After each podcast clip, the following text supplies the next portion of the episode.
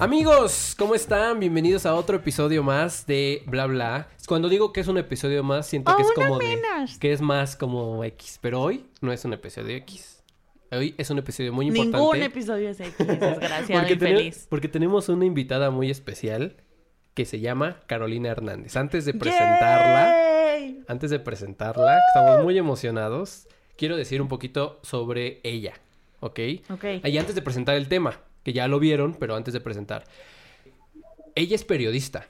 Ella es periodista de hace 20 años. Ella, eh, como bien nos dijo, Culiacán, Sinaloa, Nuevo Laredo, Reynosa, todo para allá arriba es lo que ha abarcado ella. Este, pero ¿Dónde nosotros... están los balazos? Donde, Para allá. donde está lo mero fuerte, está ella. Estuvo ella. Y actualmente es gerente editorial de Código Magenta. Seguro la han visto. eh, y, este, y si no, Obviously. que espero que la hayan visto porque es muy importante que hayan visto estos videos porque su opinión nos llamó mucho la atención y obviamente queremos que esté aquí en bla bla. Ella es Carolina Hernández. ¡Eh! Aquí hago una.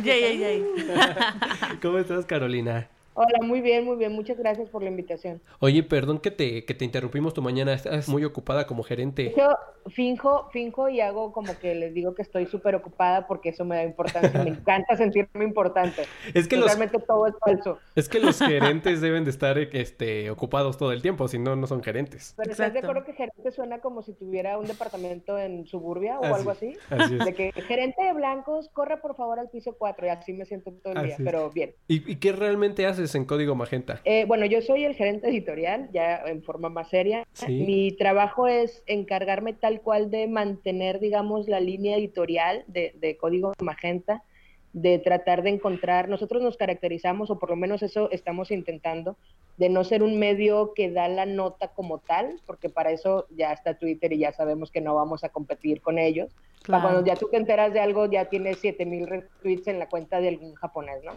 Entonces, Sí. este, nosotros lo que tratamos de hacer es un periodismo un poquito más a profundidad, ¿no? Irnos al- a la esencia de la noticia, al qué te afecta, cómo te lastima, qué te importa, por qué te debe de importar, ¿no? Entonces, mi, mi jale aquí es un poquito mantener esa línea y tratar de encontrar esos ángulos con el equipo, ¿no? Trabajar en, en- en encontrar conceptos y cosas que puedan estar chidas. Queremos explicarle a la gente la noticia que parece bien elevada y que parece que a ti no tiene por qué importarte, decirte, amigo, date cuenta porque así te importa, ¿no? Y Sí. explicarlo por qué. Son, son temas bien interesantes. Son temas bien interesantes que, que son incluso de la vida cotidiana. O sea, me, me pongo a pensar en el- esta persona que llevó un, un tigre a la plaza, no sé qué, en Polanco. Ni me digas ¿no? que me vuelve a hervir la sangre.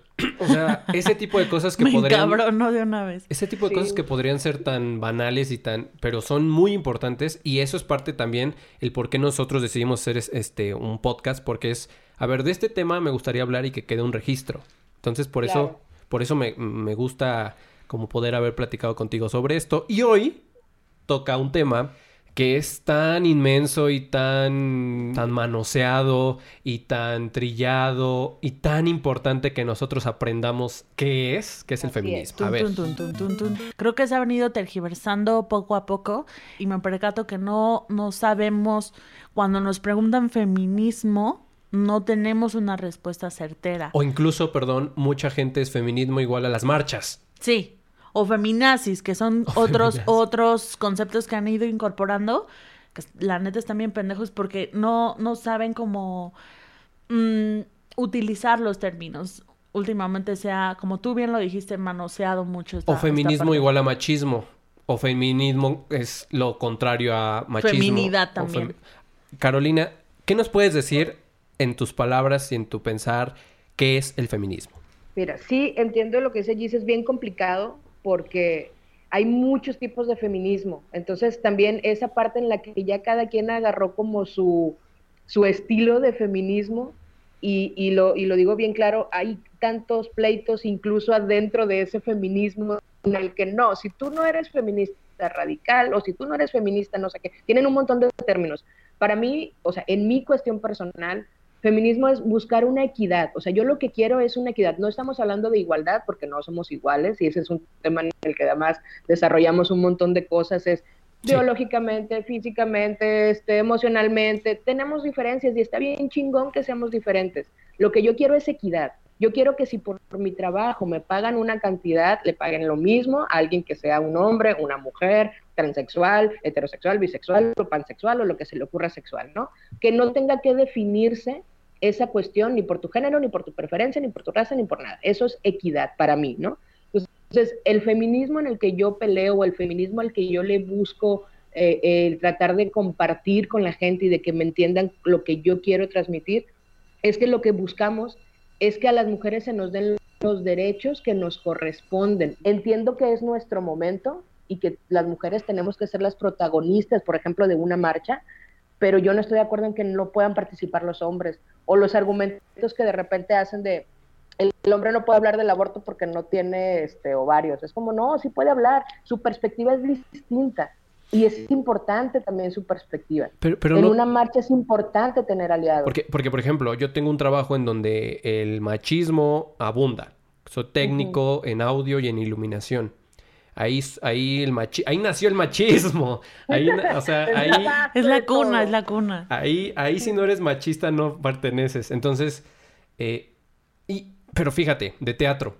O sea, no puedes ser machista haciendo teatro. Claro que no, porque es la vida misma del arte. Sí, o sea, no puedes tú ser homofóbico cuando, eh, no sé por qué razón, el, 90% de las, de, las personas tienen, el 90-80% tienen una orientación, em, como dices, todo sexual, homosexual, pansexual, bisexual, en, el arte. Y, y, eso pega un poquito. Eh, ¿Qué piensas con respecto a que a lo mejor em, el hombre no sabe por dónde entrar al feminismo? That what she said. Eh, sí, creo que el hombre no sabe por dónde entrar. Este, es bien complicado porque, porque sí es una, o sea, hay una parte en la que como mujer entiendes cosas diferentes. La perspectiva que tenemos nosotras, hay cosas que nunca la van a, las van a poder entender, aunque se esfuercen, aunque sean aliados, aunque quieran. O sea, yo le decía, por ejemplo, a un amigo, para ti no es lo mismo, y por ejemplo, hablando del feminismo, del feminicidio, decían es que no puede ser porque también a los hombres nos matan, que es como uno de los argumentos más estúpidos de la vida, pero los que más sacan, ¿no?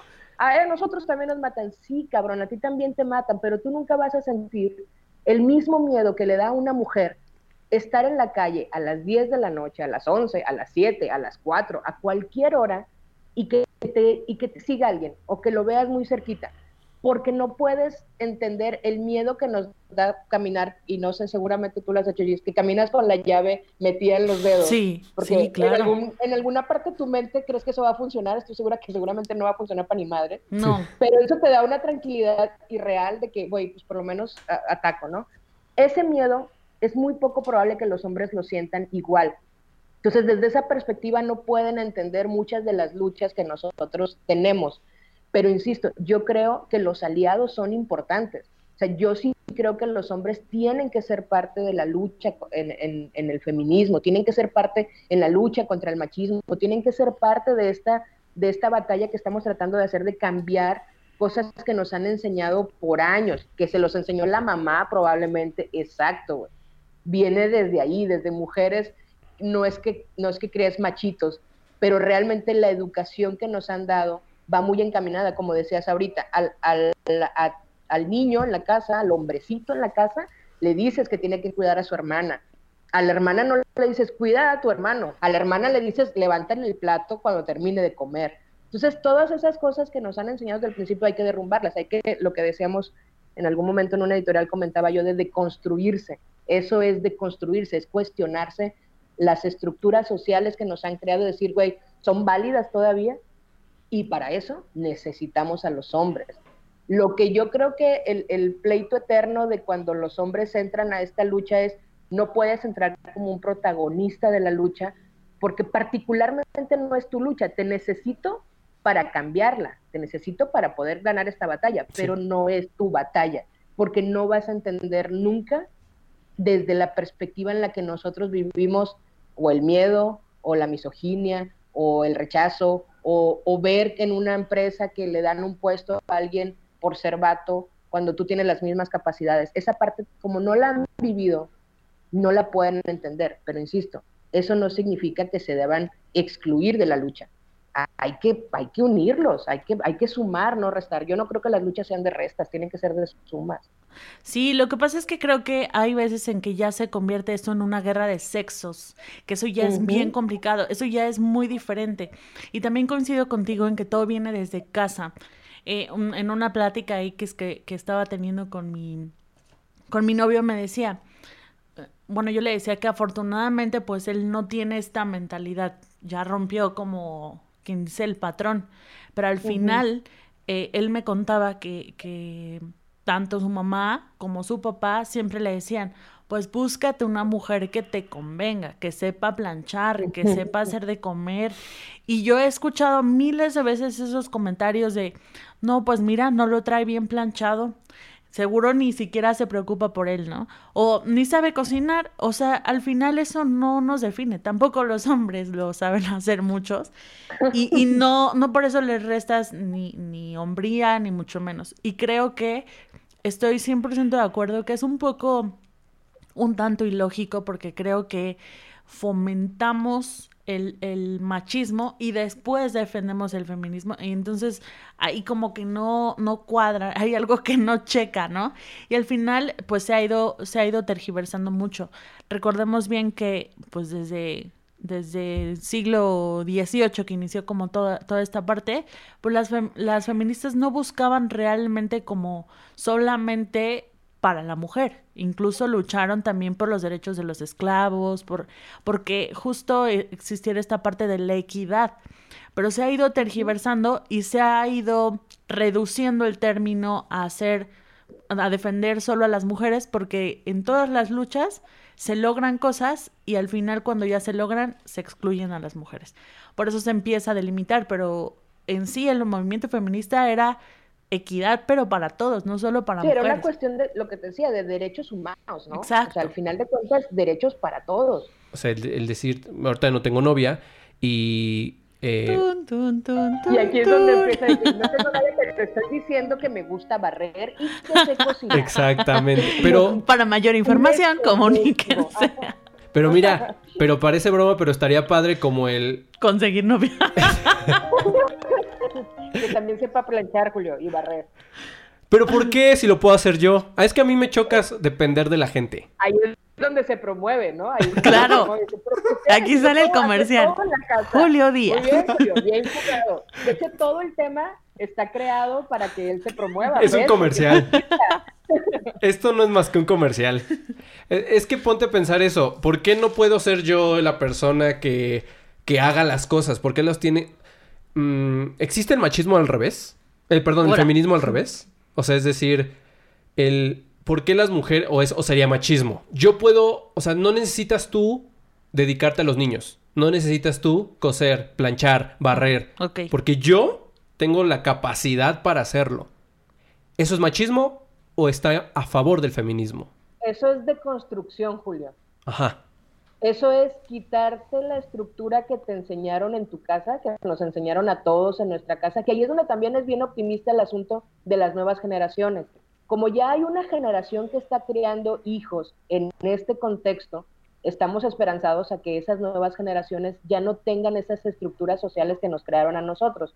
O sea, al final de cuentas, por ejemplo, yo, mi esposo me dijo, cuando recién nos casamos, que ya hace ya 10 maravillosos años, Eso. este, cuando recién nos, qué bonito, ¿ah? El aguante, pero bueno, cuando recién nos casamos, él era muy, muy dado a decir, yo te ayudo, por ejemplo, a lavar los trastes, ¿no? Yo Claro. te ayudo. Y yo, en guerrillera eterna, es como tú me ayudas más que pura madre. O sea, no me estás ayudando. No, exacto. No, los claro. dos vivimos aquí, los dos venimos de trabajar, los dos tenemos los mismos derechos. Y no lo hacía en un plan machista, lo hacía en un plan de estructura normal creada desde el núcleo familiar. Entonces, para él es como, soy bueno en mi mente y estoy deconstruido, que ni siquiera existía la palabra como tal, o por, vaya, sí existía, pero no la usábamos, no estaba de moda.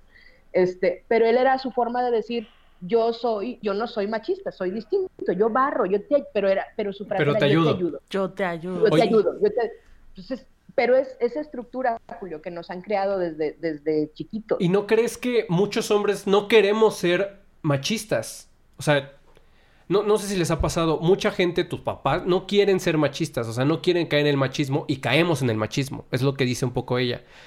Em, Pero el- yo creo que cuando no quieres te sales de ahí. Pero es Pero que no sabes difícil. cómo. Ajá, porque no sabes que estás ahí. Por ejemplo, en Bueno. el caso concreto, hubo una editorial de Luisito Comunica y las nalgas de su novia. Sí.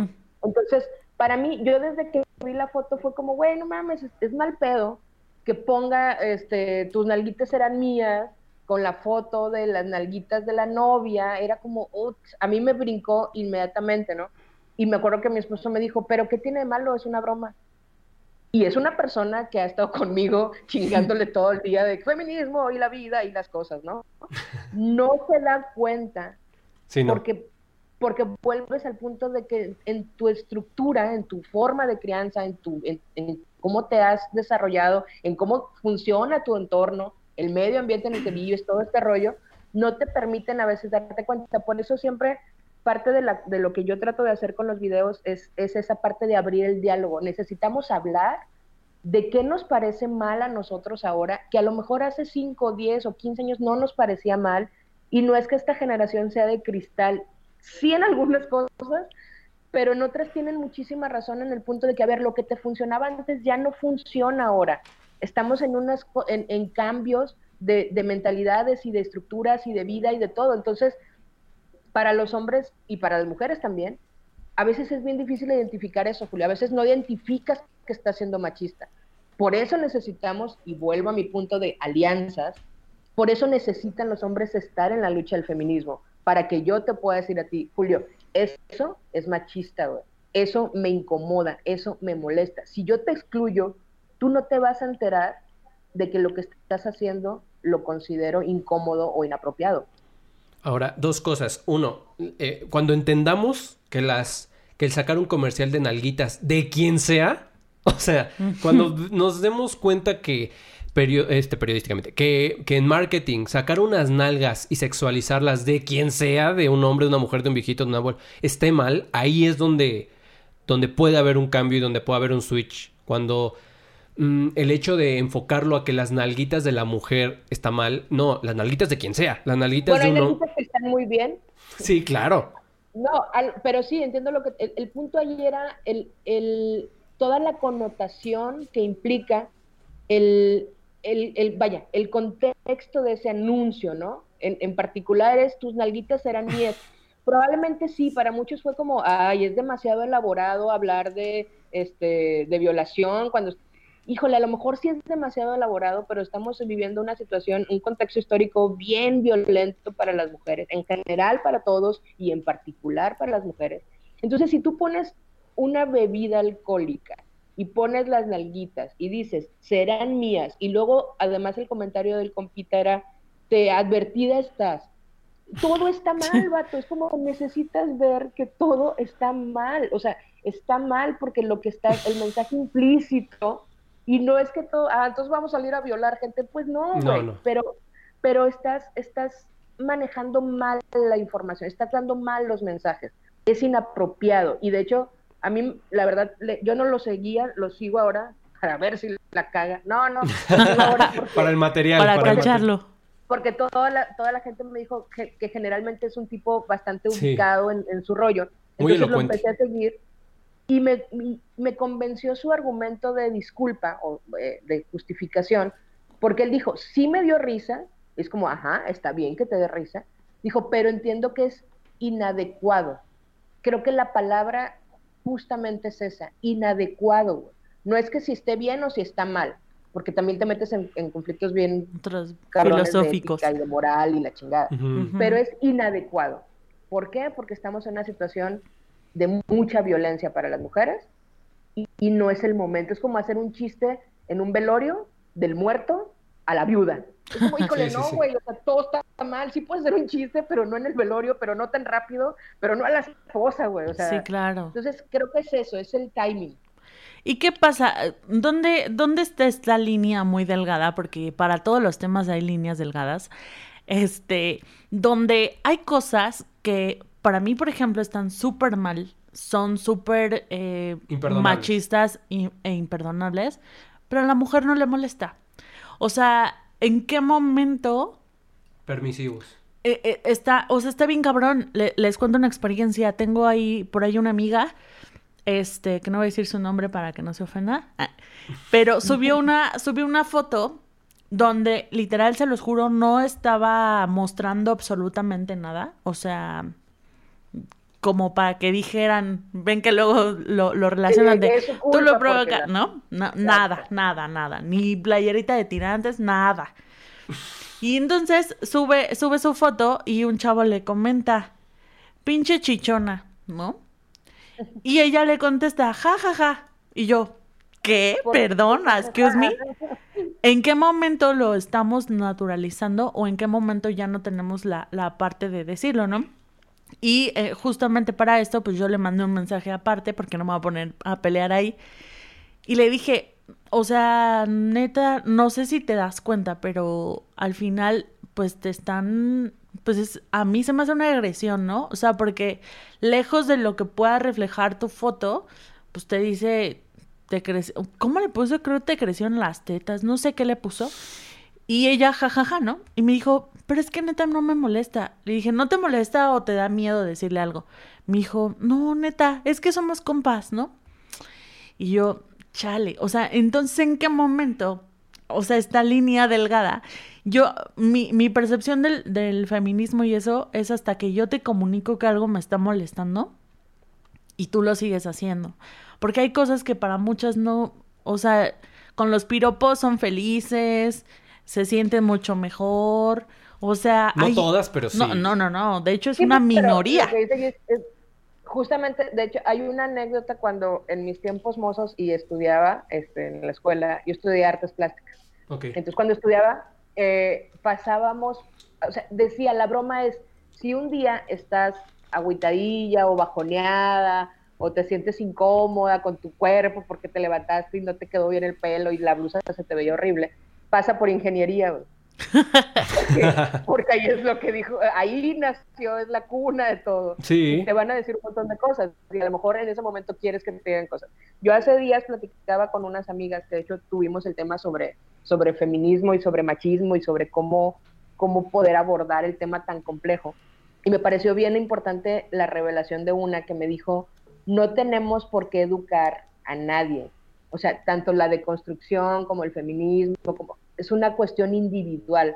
O sea, tú eh, tienes que comprenderlo tú, entenderlo tú, asimilarlo tú y a partir de ahí cambiarlo.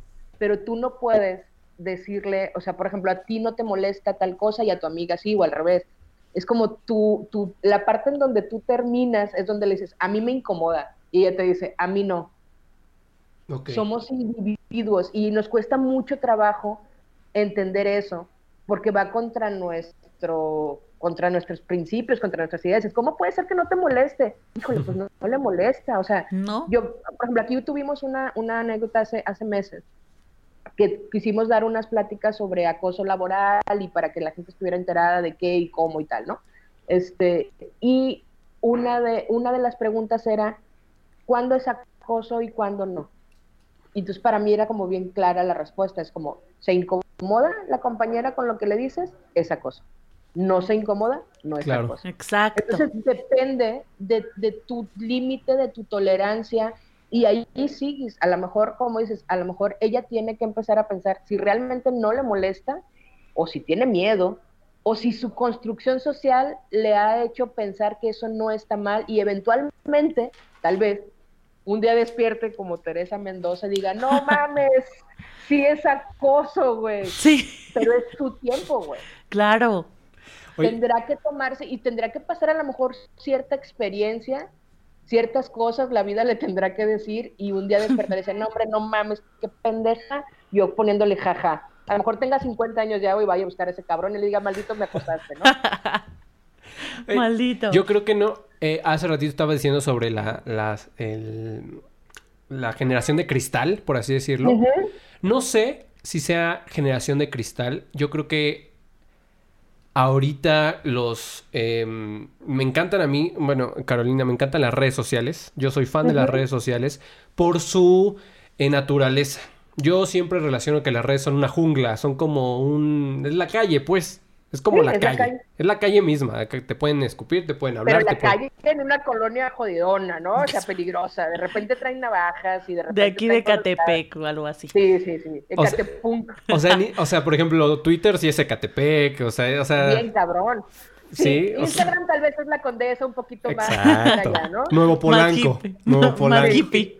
Este, entonces, em, dos cosas. ¿Tú cómo piensas eh, con respecto al, al- a la comedia y las redes sociales? ¿Cómo, cómo... Tengo una opinión bien impopular porque Eh, sí, uh, llegaron hasta este momento, muchachos. Qué bueno que llegaron a esta parte del podcast. Aquí la opinión impopular. Yo creo que los chistes son chistes. El humor se necesita. Una sociedad que no se ríe de las cosas está condenada a vivir en una cosa gris y horrible en la que no quisiera vivir. Tienes que entender que hay contextos en los que no es lo mismo y volvemos a lo mejor al chiste en el velorio, a la viuda. Es como, híjole, cabrón, es tu Zoom. O sea, Sí. no es que esté mal tu chiste, solo es que es inadecuado en ese momento. Pero en gen- general, yo creo que por ejemplo, la gente que, está, que hace stand-up, la gente que hace un chiste súper, este, chistes negros, de, de humor negro, de negros y humor negro, sí. estamos ahí como mezclando, para mi forma de ver, estamos mezclando cosas que no deberían mezclarse. O sea, el chiste es un chiste, es una ridiculización de cosas que pasan, se llevan al extremo para que te dé risa, pero a lo mejor hasta podrían ponerte a pensar de por qué me da risa eso, pues porque pasa, cabrón. Lo que debes atacar es el problema de origen, no el chiste. O sea, si te da risa que hagan un chiste de que las mujeres no sepan manejar, es como, a ver, ¿tienes un dato? Si sabes que van, los que más chocan son los vatos, no porque manejen más mal, sino porque son más atrabancados, por ejemplo. Entonces, a lo mejor abrir esa discusión al güey, eventualmente te va a dejar de dar risa, porque es como, no mames, eso no pasa, güey. ¿Sabes? No sé si el, el, el, el asunto de, de magnificar todo y de hacer un pedo, creo que es donde sí son de cristal. Yo sí creo que la cultura de la cancelación está mal, güey. No debes cancelar, no puedes No. cancelar. No Es- está chido, güey. No es que puedes es- borrar es- el pasado. Es que es como si ahorita te digo, no pienso igual que tú, te bloqueo. O sea, no, no Exacto. funciona así. Se acaba el podcast. Hay una, si hubiera acabado los 15 minutos, hay una, un documental de Netflix que se llama El dilema de las redes. Y al final, como en este podcast, que viene lo mejor al final, y al final del documental vienen unos clipsitos de toda las- la gente que entrevistaron. Sí. El dilema de las redes sociales se llama. Y hay una morra que dice, yo sigo en Twitter a gente con la que no comparto su opinión, porque necesito exponerme, necesito salir de esta burbuja en donde yo no, porque yo quiero que me aplaudan, entonces yo nomás sigo a la gente que piensa como yo para que me aplaudan, pero necesitas salirte de esa burbuja, porque si tú sigues solo a gente con la que piensas igual, siempre vas a creer que tienes la razón, porque todo el mundo te dice, oye, qué chingón, ¿cómo piensas? Oye, Claro. yo pienso igual, y tú dices, a huevo, porque somos bien listos y pensamos todos igual. No, vato, porque estás en una burbuja en donde no permites que nadie se exponga y nadie te debata y nadie te ponga otro punto de vista. Yo, por ejemplo, soy súper animalista, de que bien, cabrón. Sí. Y tengo amigos que son toreros. Ok. Y no tienes idea del conflicto que puede causarme a mí el, el asunto de los toros. Pero necesito saber qué piensan ellos, cómo lo ven y poder debatir ese punto. Tenemos que abrirnos a que otra gente piensa distinto y tratar de encontrar un diálogo y tratar de encontrar un punto medio en donde podamos coincidir y a partir de ahí avanzar, ¿no? Y aquí, y aquí decimos mucho eso, ¿no? No podemos ir con la bandera de yo pienso así y así me van a querer como yo pienso. Porque hay que tener este asunto de escuchar y decir, ok, esa es su opinión, está válida. Vamos a, vamos a abrirnos. Dale una oportunidad a, a la idea de que puedes estar equivocado. Claro.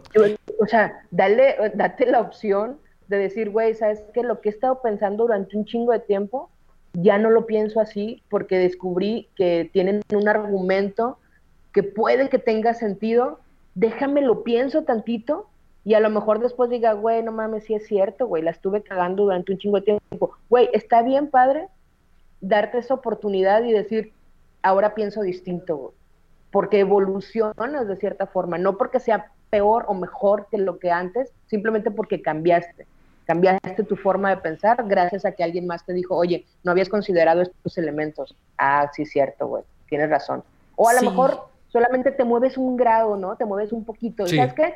Sigo pensando un poco igual, pero ahora entiendo tu punto, güey. Ya con tantito ya. Ya, ya es ganancia. Ya, ya es ganancia, güey, claro. De hecho, de hecho, ese es uno de los objetivos de, de este podcast y es lo que comentábamos eh, con, con algunos amigos, porque eh, eh, a mí me ha costado trabajo, o sea, hablo, hablo personalmente, me encanta, me encanta, pero no, no saben cómo, debatir. Me encanta debatir y la gente no sabe debatir. No Porque sabe. se emputan y dicen, no, o sea, como que creen que, que el debate es tratar de cambiar opinión de la otra persona y no, es únicamente, esto es lo que yo pienso, esto es lo que tú piensas, yo tal vez agarro algo de lo que tú piensas y, Y es que al revés. Es que a lo mejor tiene que ver también el contexto en donde estás debatiendo, ¿no? O sea, la fiesta, la peda, la, o sea, no sé. No manches, en la peda voy a No, empedar, pero ¿no? en las peleas donde se hacen los debates más chingones, güey.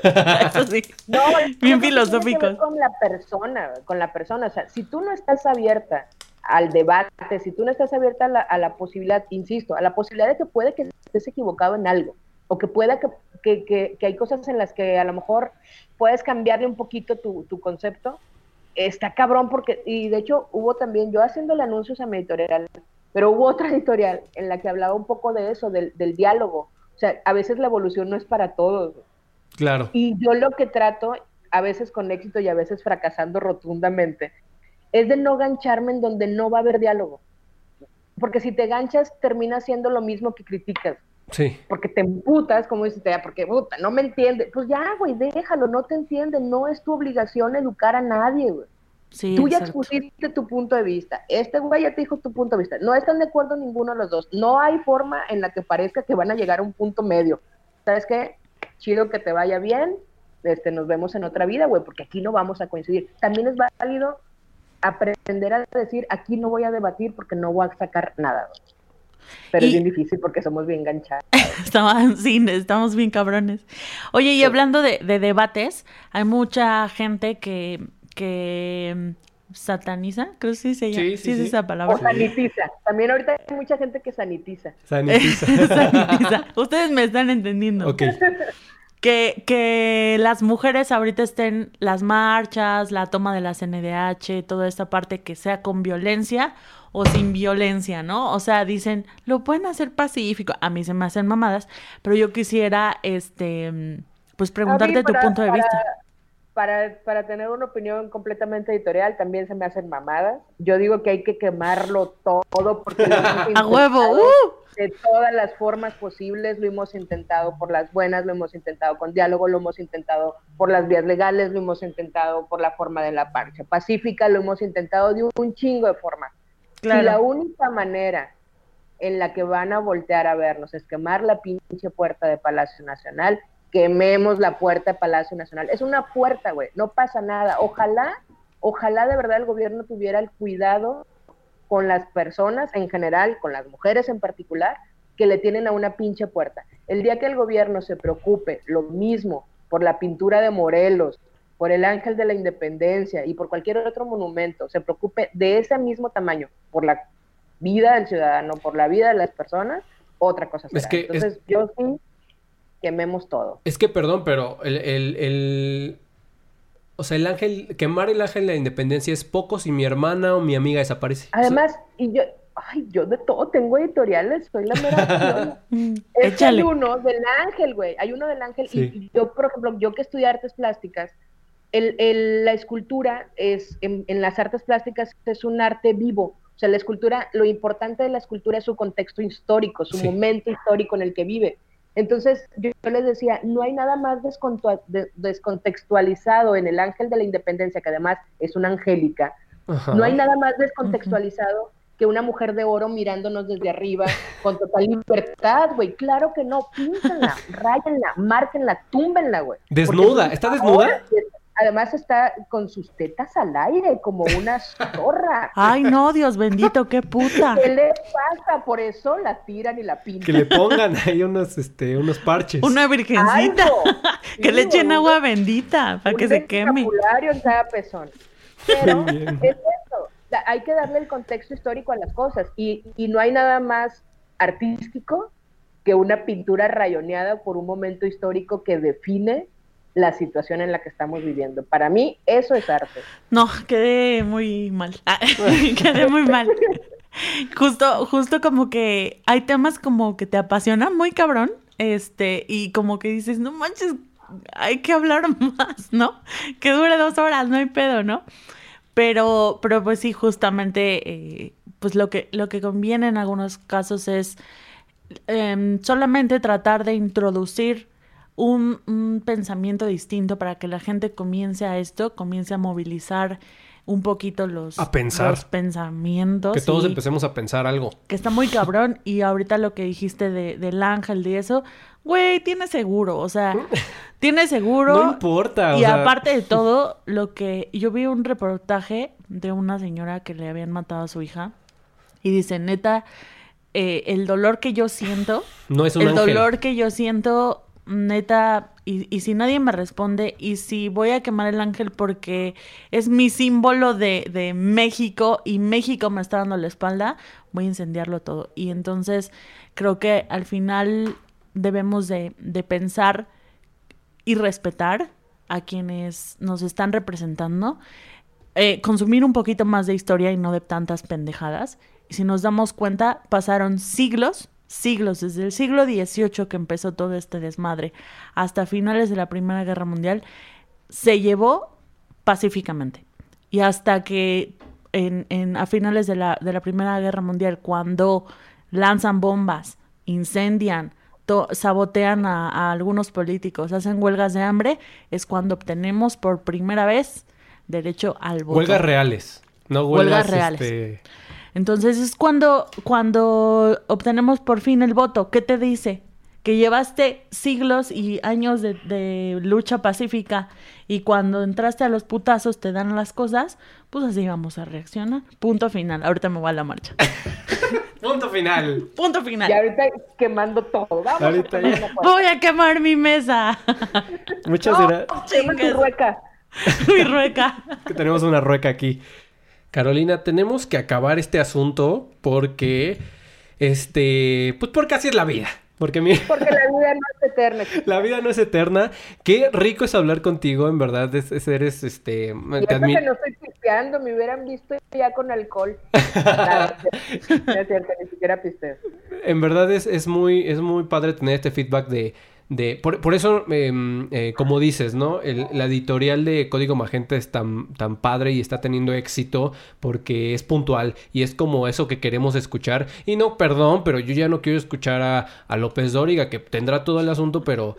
Toda la, la, la- la trayectoria, pero a mí me gusta tener sigue, su, su color, o sea, su color magenta, precisamente, el ¿Me estás colorcito. diciendo que soy morena? Mi color, ¿Estás burlando? Estás burlando mi color para ofenderme. La otra vez... Con ustedes en exclusiva. Te digo. Discriminación. Uno sale manchado. Muchas gracias, Carolina. Muchas gracias por aceptar la invitación. Espero que se repita en algún momento. Hay muchas Por cosas de qué hablar. Este, pues, Yo súper jalo siempre. Un No, hombre, gustazo. gracias a ustedes, me divertí mucho, estoy puestísima para cuando quieran. Este, mucha, mucho éxito con, con esto y aparte de quemar todo, dialoguemos. No hay nada como, re- como dialogar. Abrámonos a la, a la opción de que otros piensen distinto y que está bien, güey. Vamos a darnos la oportunidad. Hablemos, hablemos que no hay de otra. Claro, y danos los datos de, de Código Magenta, cada cuánto, cómo, por oye, sí, dónde. ¿cada cuándo hay este editorial tuya? Mi editorial sale todos los martes. Ok. eh, en Código Magenta, en Código Magenta como quieras, síganlo, la neta está bien chido, estamos haciendo un esfuerzo bien, bien cabrón por tratar de dar una opción distinta de información, entonces este códigomagenta.com, síganos en, en nuestras redes y el editorial es yo que voy a saber los martes, todos los martesitos. Muchas Eso. gracias. Nos vemos, amigos de Bla Bla. Espero que estén muy bien. Nos vemos en el siguiente episodio. Muchas gracias, besos en su chiquis triquis. Adiós. Bye.